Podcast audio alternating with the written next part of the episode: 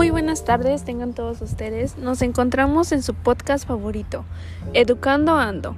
El día de hoy les vamos a presentar un tema de bastante relevancia en la sociedad y que ha causado muchos temas de conversación, desigualdad social. Para eso tenemos distintos invitados que nos acompañan el día de hoy, el licenciado Antonio, la licenciada Ana, la licenciada Montserrat y el licenciado Eric. Un aplauso, por favor. Muy bien, continuando con nuestro tema, ¿qué es la desigualdad? Para ponernos un poco en contexto. Bueno, la desigualdad es el trato desigual que indica diferencia o discriminación de un individuo hacia otra persona o su posición social, económica, religiosa, sexo, raza, color de piel, entre otros. La desigualdad social se refiere a la diferencia de trato que puede beneficiar a una clase social o un grupo, un individuo con respecto a otros y que establece jerarquías sociales. Bueno, eh, licenciado Antonio, ¿cómo se encuentra el día de hoy? Me encuentro muy bien, gracias, gracias, estoy agradecido por estar aquí. Es muy buena la información que nos acabas de, proporcionar y yo tengo otra pregunta también. La mía es ¿qué es desigualdad educativa? Y bueno, esto es se refiere a tener talento, pero por motivos relacionados con su situación socioeconómica o regional, no poder llegar tan lejos como otros. Esto es la desigualdad educativa. Al existir una distribución desigual de los recursos, distintas estructuras escolares, por poco apoyo gubernamental y carecer de herramientas digitales, un alumno puede ver su crecimiento limitado. Y eso es lo que yo traje como información para este podcast. Claro que sí, le agradezco mucho esta información. Ahora está con nosotros la licenciada Ana que nos va a hablar sobre las desigualdades educativas en América Latina.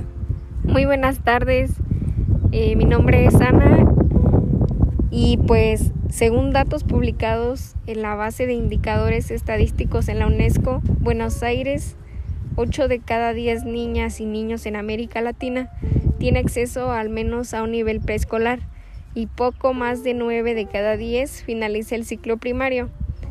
Detrás de estos logros aún persisten grandes desigualdades en el ejercicio pleno del derecho a la educación en tanto se encuentra condicionado por su origen social de cada persona, su situación económica, el territorio en que habita, su etnia, su género, su estatus migratorio y discapacidad, entre otros. Es por ello que muchas veces existen estas desigualdades por falta de economía y política y corrupción. Claro que sí, muy buen dato el que nos acaba de proporcionar, licenciada. Eh, también tengo aquí conmigo eh, a la licenciada Montserrat, licenciada en Pedagogía, que ella nos va a abordar un poco más acerca de este tema tan importante dentro del ámbito educativo. Claro que sí, muy buenas tardes, un gusto estar aquí con ustedes. Los países además se encuentran en momentos diferentes del proceso de la transformación educativa, mientras que en varios de ellos el nivel secundario se dirige fundamentalmente a los sectores sociales más acomodados.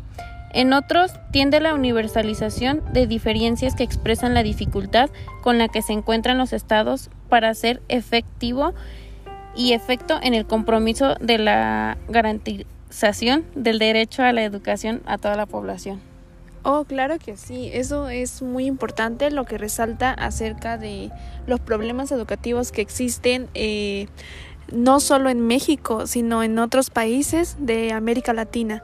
Bueno, también tengo aquí al licenciado Eric, licenciado y sociólogo, que él nos va a hablar un poco más de la expansión y de los sistemas educativos y cómo han ido evolucionando. Adelante, licenciado, ¿cómo se encuentra? Muy bien, un gusto poder estar aquí.